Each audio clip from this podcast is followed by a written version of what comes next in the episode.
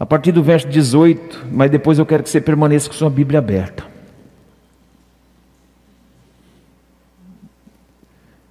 Porque tenho por certo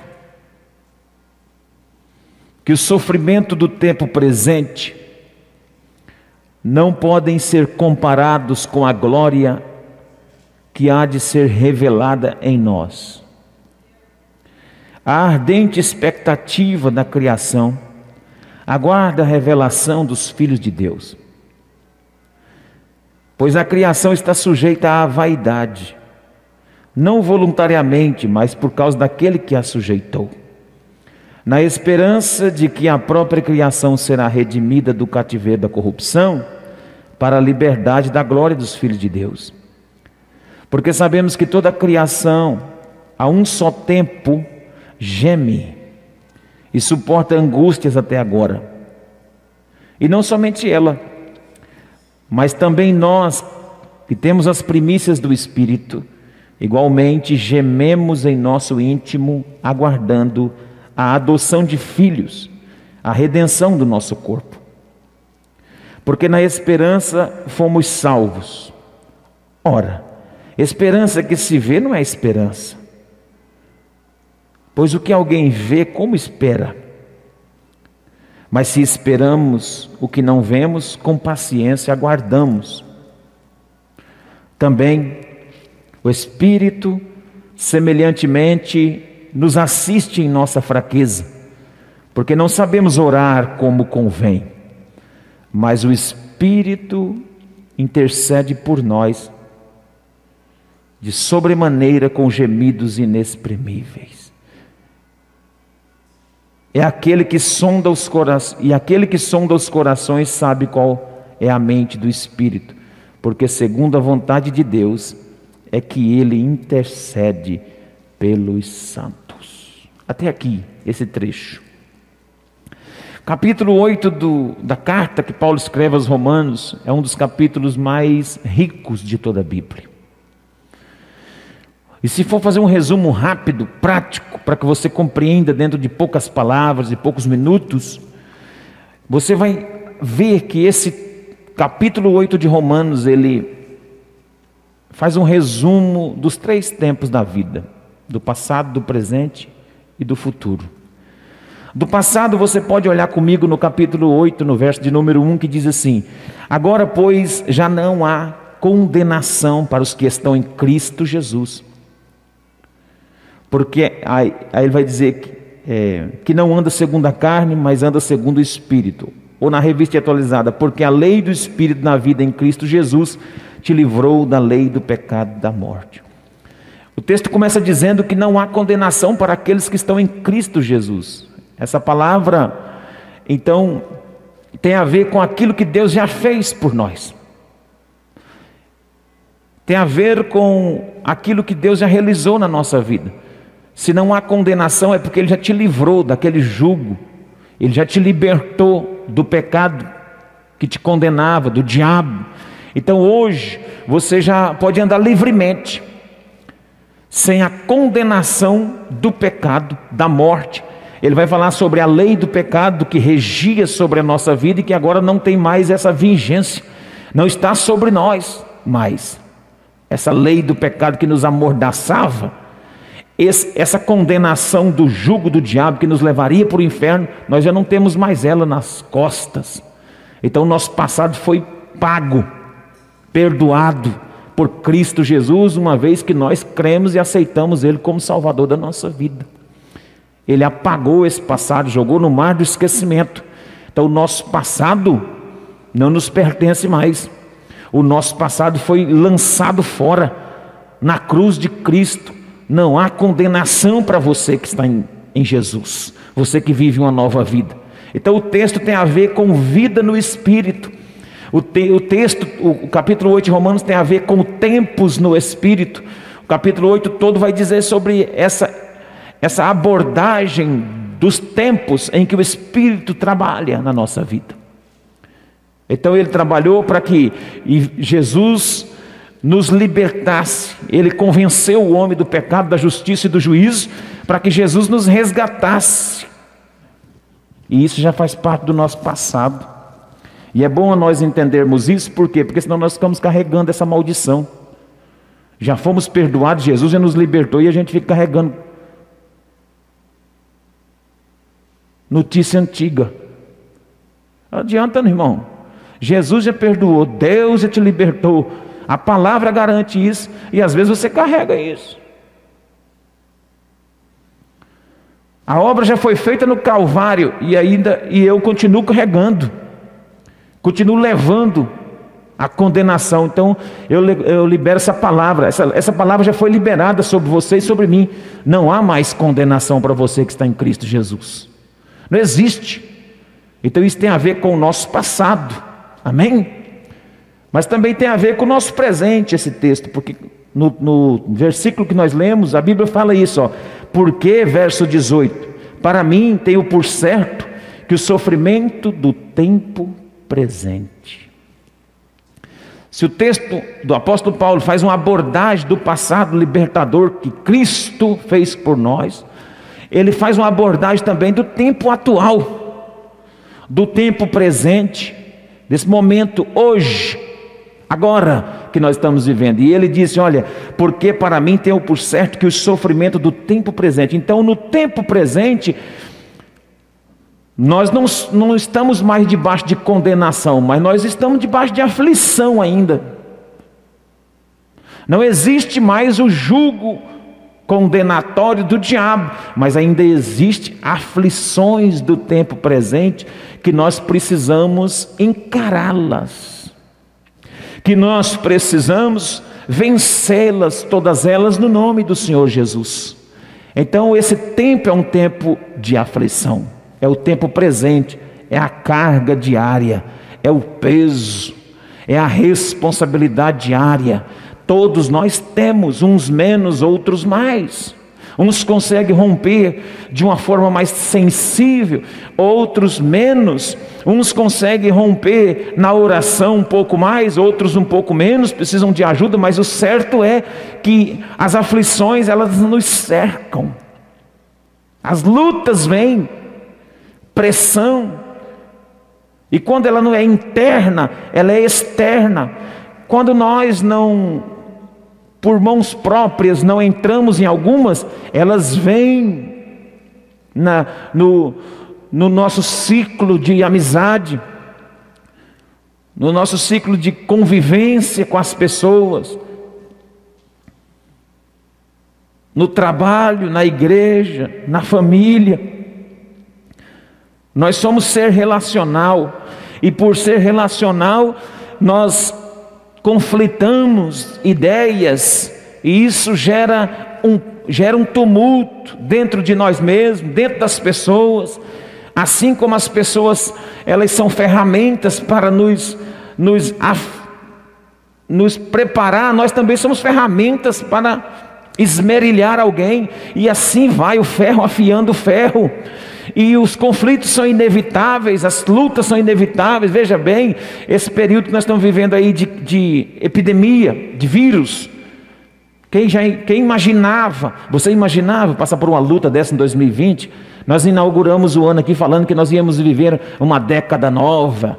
Deus estava inaugurando uma década, e glória a Deus, e nós liberamos palavra profética para todo mundo. É, liberou, irmão. Ah, pastor, mas essas palavras, então quer dizer, não se cumpriu, não era de Deus? Não era de Deus. Vai se cumprir porque o tempo presente tem aflições. Agora, por causa das aflições, nós não podemos parar de liberar a palavra de Deus. Ela vai se cumprir. E agora que vai se cumprir mesmo, porque você vai entender o tempo presente, e no tempo presente você vai entender que tem uma esperança. No meio de todas as aflições, tem uma esperança. O texto vai dizer: Eu tenho por certo. Paulo está falando, o apóstolo, através do Espírito Santo. Eu tenho por certo, eu tenho certeza, eu tenho uma convicção na minha alma que o sofrimento desse tempo presente não dá para comparar com a glória que em nós há de ser revelada. Ele transiciona o tempo presente, não nega as aflições do tempo presente, mas ele diz que tem uma esperança ele diz que esse sofrimento não dá para comparar com aquilo que está vindo. E aí ele já inaugura um tempo novo, que é o futuro. Por isso que eu disse que o texto é cíclico, fala do passado, fala do presente, mas também fala do futuro. Ele disse: Olha, está vendo as aflições que nós estamos enfrentando? Está vendo o sofrimento? Não dá para comparar com o que vem vindo aí da parte de Deus. Não dá para comparar com a glória futura que em nós há de ser revelada. E essa glória é interessante que ela vai ser revelada em nós. Então, irmão, ele começa a dizer que no meio desse sofrimento, ele vai citar três gemidos aqui. Ele vai citar três gemidos no meio desse sofrimento. Olha lá, verso 19: A ardente expectativa da criação aguarda a revelação dos filhos de Deus. Pois a criação está sujeita à vaidade, não voluntariamente, mas por, por causa daquele que a sujeitou. Agora o verso 22: Porque sabemos que toda a criação a um só tempo geme e suporta angústias até agora. Incrível, a criação geme. No verso 23, ele, vai, ele não vai dizer que é só a criação que geme. A criação fala dessa estrutura. Você não está vendo a criação gemer? Você não está vendo os rios secando, as, as fontes de água? Você não está vendo a, a degradação mundial? O Brasil ainda tem uma mata muito boa, e está todo mundo de olho nela, na mata amazônica. O Brasil é um país riquíssimo.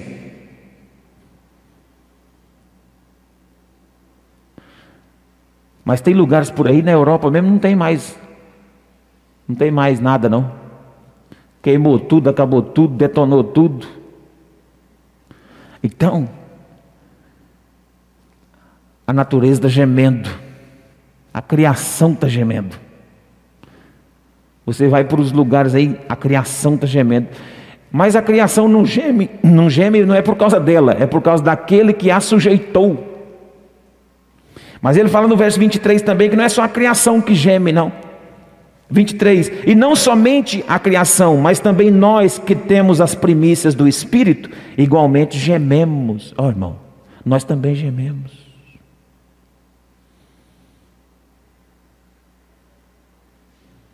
É tempo de gemer. o tempo presente às vezes faz a gente gemer.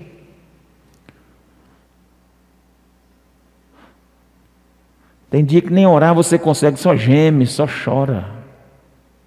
É ou não é? Mas não tem problema não, isso é bíblico. O gemido é bíblico. E tem um terceiro gemido, que está no verso de número 27. 26. Também o Espírito Santo, o Espírito semelhantemente nos assiste na nossa fraqueza, porque não sabemos orar como convém, mas o mesmo Espírito intercede por nós com gemidos inexprimíveis. Então a criação geme, nós gememos, mas o Espírito também geme. O Espírito de Deus também geme. E o Espírito de Deus geme dentro do nosso espírito. A ação, nós temos dois intercessores, nós temos Jesus como nosso advogado e nós temos o Espírito Santo que geme e intercede por nós.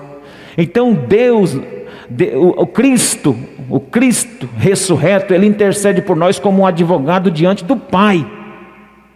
Presta atenção nisso. O Cristo ressurreto advoga a nossa causa diante do Pai.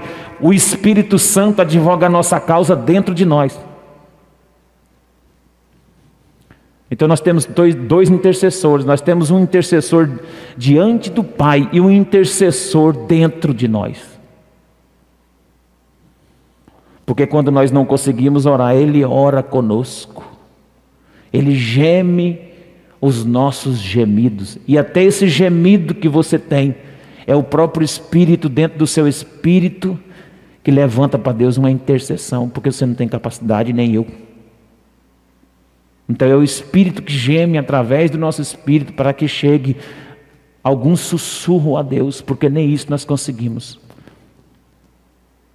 Então nós temos Cristo ressurreto diante do Pai E nós temos o Espírito Santo gemendo em nós, para que esse gemido seja, seja ouvido diante de Deus, chegue até os ouvidos do Senhor. Amém? Quem entende isso, dá glória a Deus, porque se não fosse assim, nós não tínhamos capacidade de chegar até a Deus. Então, o tempo presente fala desses gemidos, fala dessa aflição, mas nós temos essa esperança de uma glória futura, de algo novo que não dá para comparar com isso. E nós precisamos nos agarrar com muita força nisso. Nós precisamos agarrar essa promessa. A promessa de que o futuro nosso é glorioso. Então, é, o destaque que eu faço é esse.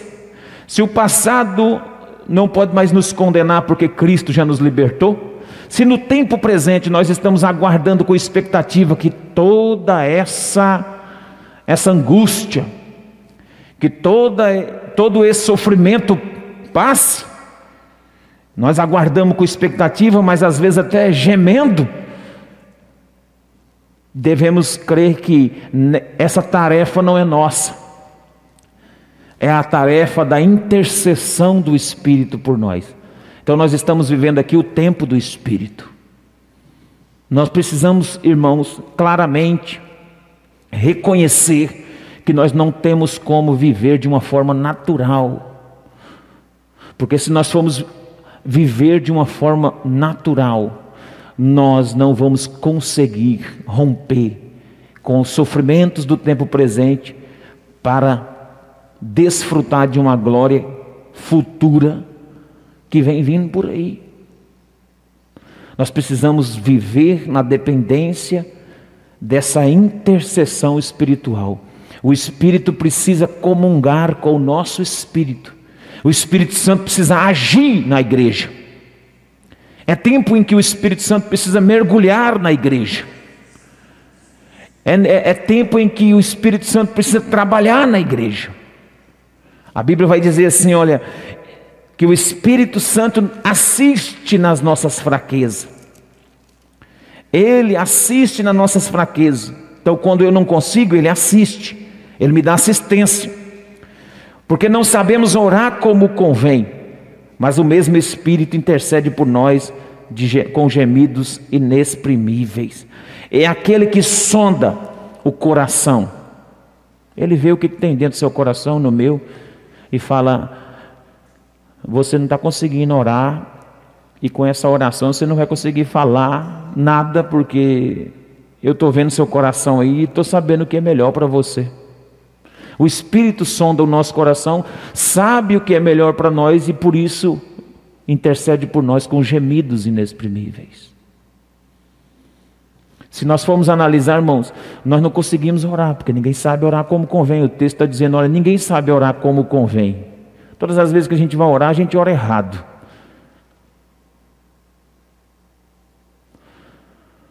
E no meio da tribulação e do sofrimento, a gente tem a tendência de, orar, de ou não orar ou orar mais errado ainda.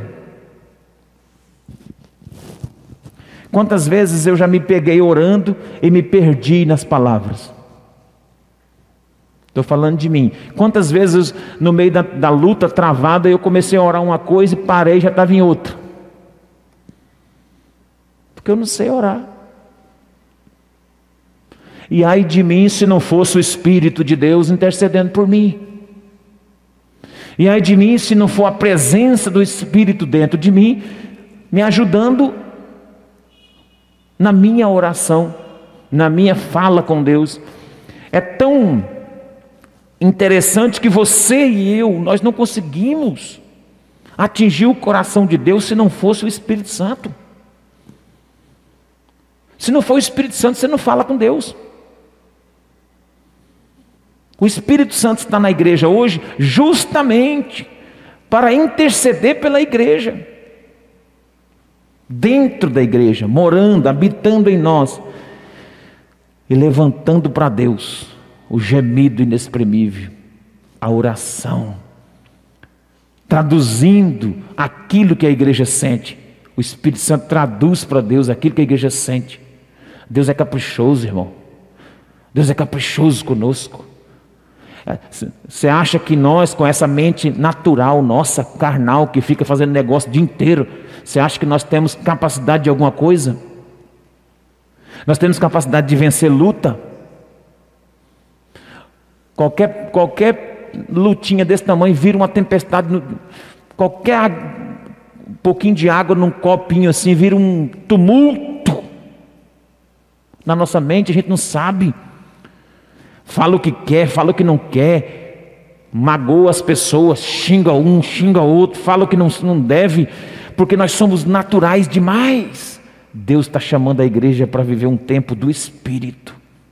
Esse tempo do Espírito vai desembocar em algo novo. As aflições desse tempo não podem te parar.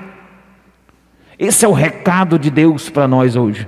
As aflições do tempo presente, elas não são para comparar com aquilo que Deus ainda vai revelar através do seu Espírito. Não vai ser mais na carne, irmão. O que Deus tem para nós não é na carne. O que Deus tem para nós não é na carne. O que, o que nós conseguimos hoje de forma natural é no tempo presente, mas no futuro não é na carne. De repente você está preocupado demais com o seu futuro, mas de forma natural. De repente você está preocupado com o seu futuro, mas é de forma material. Eu não estou discordando que você preocupe-se com o seu futuro. Prepare, faça um planejamento de algumas coisas. Você está vivendo, você está vivo. Você é cidadão da terra também, pode, não é pecado fazer. Agora toma cuidado. Na mesma proporção que você se preocupa com a vida material futura, se preocupa com a espiritual futura, porque é essa que vai prevalecer, a outra não. Essa que vai prevalecer. A vida material vai ter um tempo, ela vai parar. Você estando rico ou estando pobre, vai chegar o fim. Eu estando rico ou estando pobre, uma hora eu encerro.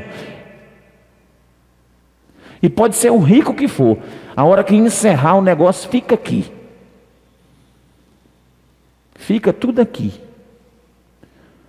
Então, meu irmão, você que já conseguiu alguma coisinha, você que já tem uma condição aí, pelo menos de trabalhar, não estou dizendo que está rico, mas pelo menos trabalhou, o que você trabalhar, vai comendo, vai desfrutando. Lógico que você não vai esbanjar ou ficar devendo, mas se você já tem condições de, de desfrutar de alguma coisinha sua, desfruta, tá? Desfruta. Não fica pesado, não. Ah, tem que deixar muita coisa para meus filhos. Não. Você já está dando educação, o caminho do Senhor, a palavra. Pronto.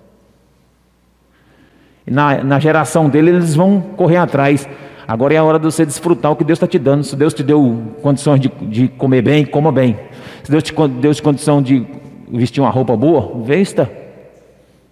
Você não pode escandalizar. Agora, se não, daqui a pouco você parte e nem comer direito você não comeu. Aí deixou para os outros. Deixa eu lhe falar uma coisa: prêmio que não foi trabalhado é pouco valorizado. A maioria dos homens que ganharam na Mega Sena no Brasil estão pobres. A grande maioria, poucos que têm dinheiro. Porque o prêmio, quando vem fácil, ele vai embora. Então, a maioria dos herdeiros, eles estouram a herança. Porque eles não sabem o valor daquela herança, porque não foi eles que trabalharam para conquistar aquela herança. Então, não se preocupe tanto com, com, as, com, a, com o material, não se preocupe mais com o espiritual, porque é no espiritual que você tem um futuro glorioso. O futuro glorioso da igreja está no espírito. Essa terra aqui está entesourada para o fogo.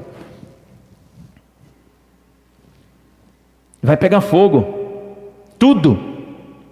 Deus está preparando a igreja para viver na eternidade. E é no Espírito. Então, o passado apagado, cruz, calvário, nos livrou da condenação do passado. As aflições do tempo presente têm recurso, têm jeito. Tem jeito porque elas não são para comparar com aquilo que Deus vai fazer conosco. Deus vai fazer uma coisa grande. Como Ele vai fazer? Através da intercessão do Espírito. É o Espírito que vai preparar esse caminho para a igreja. É o Espírito que vai conduzir a igreja. Então, o nosso olhar deve ser um olhar espiritual para as coisas que são do céu. Então, não olhe para as coisas que são de baixo. O texto diz, lá em Colossenses, que olhai para as coisas que são do alto, para as coisas que são de cima, e não para as que são de baixo. Irmãos, se nós, se nós ficarmos aqui muito preocupados com essas coisas que estão acontecendo agora, nós vamos perder o melhor de Deus, nós vamos perder a adoração. E, olha, deixa eu lhe falar uma coisa: está chegando uma época que é o final da igreja, Jesus vai arrebatar o seu povo. Tem alguns anos pela frente ainda, porque eu creio que tem o grande avivamento da igreja ainda. Deus vai fazer uma, um avivamento no meio da igreja para poder alcançar, recolher as ovelhas. Vai ter um derramamento. Vai ser a segunda parte de Joel 2:28 ainda vai acontecer. Joel 2:28, eis que derramarei do meu espírito sobre toda a carne. Então, muita gente vai ter visão, jovens, idosos, pessoas vão ser usadas ainda por Deus, vai ter muito milagre, vai ter muito, ainda vai ter um sprint final. A igreja vai participar de um avivamento no final. Já está próximo. Eu creio nisso. O Espírito está preparando a igreja para isso. Só que não se prenda nas coisas desse mundo mais. Não fique garrado. Não fique pensando que essa esse esse mundo ainda tem jeito do jeito que está aí, ai, porque vai dar certo assim, vai dar certo assim. Não, irmão, nossa visão tem que ser espiritual. Podemos votar, podemos ver o melhor, tentar ver o melhor para a política e tentar votar num que está mais alinhado com as coisas da palavra. Pode, é de Deus. É de Deus. Só que não é essa questão que vai resolver. O que vai resolver é a intercessão do Espírito, é a condução do Espírito. É o Espírito Santo que vai conduzir o povo de Deus. Não é político, não. É o Espírito de Deus que vai nos levar. Nós precisamos entender e reposicionar nosso coração em Deus. Aleluia. Então, o mundo jaz no maligno. Você vai esperar o que do mundo? Se ele jaz no maligno. O mundo está aí com suas concupiscências, com suas lutas, dificuldade, mas a igreja permanece de pé, pela intercessão do Espírito. Então o futuro nosso está garantido. Somos de Deus, pertencemos a Deus e vamos para Deus, e é o Espírito que vai nos conduzir para Deus. Amém? Que Deus te abençoe.